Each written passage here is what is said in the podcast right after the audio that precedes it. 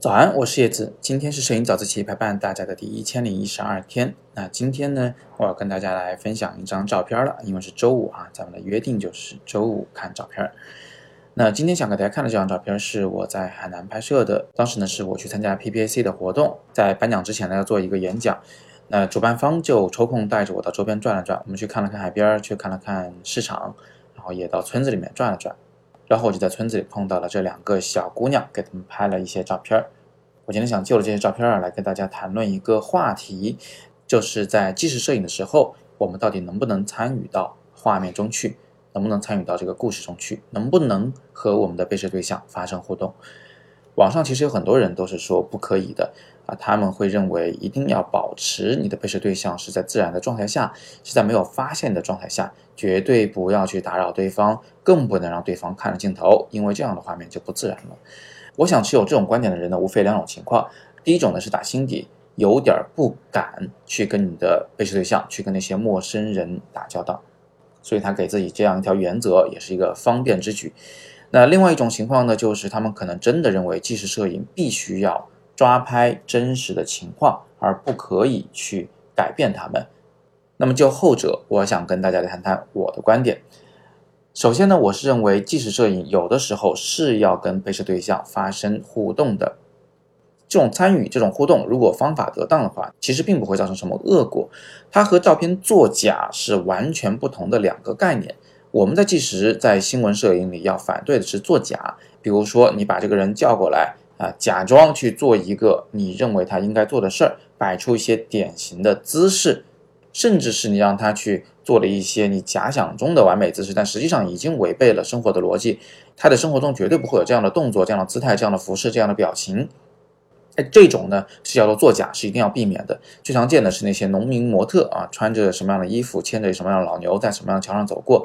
每天都走好几次，那这种照片我们肯定是不能认为它是纪实照片的，它勉强算是个人文摄影吧，算是只为了唯美而创作的作品。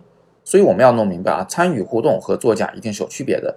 你最好不要用打扰、干涉这样的负面词汇去形容我们和被摄对象的这种互动，因为那样的负面词汇会让我们先入为主的有一个抵触的情绪。好，这是第一点，要分清参与互动和作假。那第二点呢是。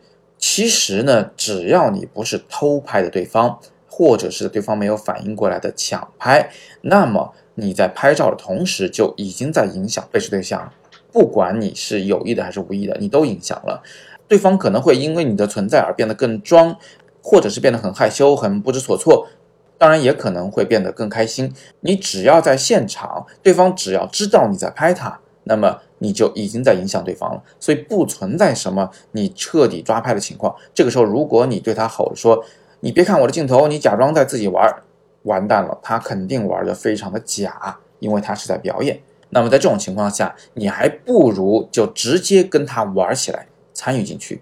这个时候你就不是个摄影师，是你在拿着相机、拿着闪光灯这个东西在跟对方闹呢，在跟对方玩呢。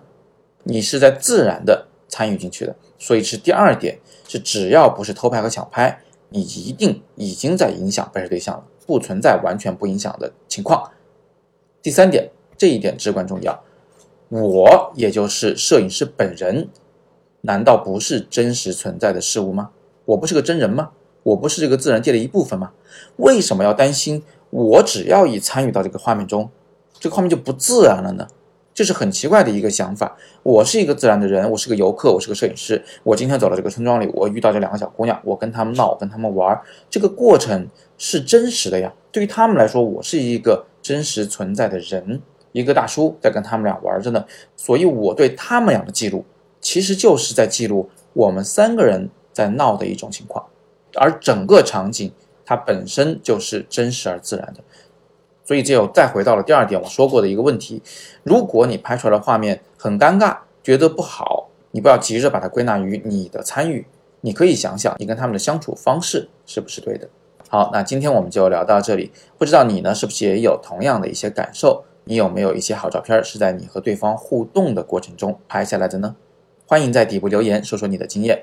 那么，如果你有任何的摄影问题，也欢迎给我留言，我会尽力解答。如果你想要我百分百解答的话，可以扫描下方绿色二维码进入摄影自习室向我提问。今天是摄影早自习陪伴大家的第一千零一十二天，我是叶子，每天早上六点半，微信公众号“摄影早自习”，不见不散。